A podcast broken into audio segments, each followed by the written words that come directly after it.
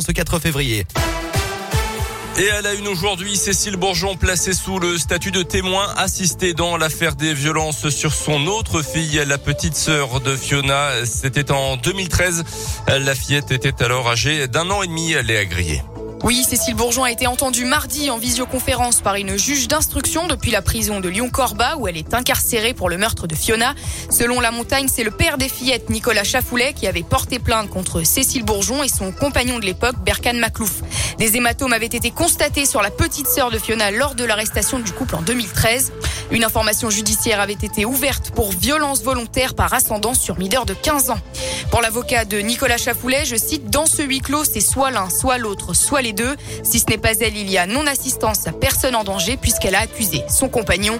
L'avocat de Cécile Bourgeon, lui, salue la décision de la juge d'instruction qui ne l'a pas mise en examen car elle a considéré qu'il n'y avait pas d'éléments graves et concordants dans ce dossier. Merci Léa. Je rappelle que Cécile Bourgeon purge actuellement une peine de 20 ans de réclusion criminelle pour le meurtre de la petite Fiona.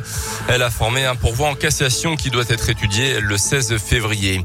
Dans l'actu aussi, un deuxième frigo solidaire à Clermont. Il a été euh, présenté hier rue du 11 novembre devant la boutique. La petite réserve qui sera chargée d'assurer son bon fonctionnement.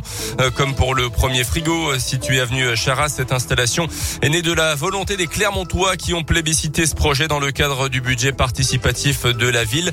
Pour sa mise en route, des poireaux, des endives et des bouteilles de jus de fruits ont été déposées et ce sont maintenant les habitants et les commerçants du quartier qui doivent s'emparer du frigo pour qu'il soit le plus utile possible. Véronique euh, Micard représente l'association Frigo Solidaire. Ça sert euh, à une population assez large, euh, beaucoup aux jeunes, aux SDF, aux familles monoparentales, aux familles nombreuses, aux retraités. Le frigo, il permet de prendre en toute discrétion. Quand vous êtes devant le frigo, on ne sait pas si vous donnez ou si vous prenez. Les habitants peuvent mettre des produits frais, emballés, des produits secs aussi. Vous partez en vacances, il vous reste des choses dans votre frigo, vous pouvez les mettre là. Les restaurateurs, eux, et les autres commerçants peuvent mettre des plats cuisinés, leurs invendus. Et aujourd'hui, au total, 80 frigos solidaires de ce type sont installés en France. Dans l'actu également, le couple Balkany peut être bientôt de retour en prison. La cour d'appel de Rouen a révoqué hier le placement sous bracelet électronique de l'ancien maire Les Républicains de Levallois-Perret et de son épouse Isabelle condamnée tous les deux pour fraude fiscale massive. Ils n'auraient pas respecté totalement leur assignation à résidence depuis mars 2021. Isabelle Balkany qui a d'ailleurs été hospitalisée en urgence dans l'après-midi après la décision de la cour d'appel. Elle a tenté de mettre fin à ses jours. Pas encore officiellement candidat mais déjà qualifié. Emmanuel Macron a franchi le premier hier le cap des 500 signatures d'élus nécessaires pour se présenter à la présidentielle.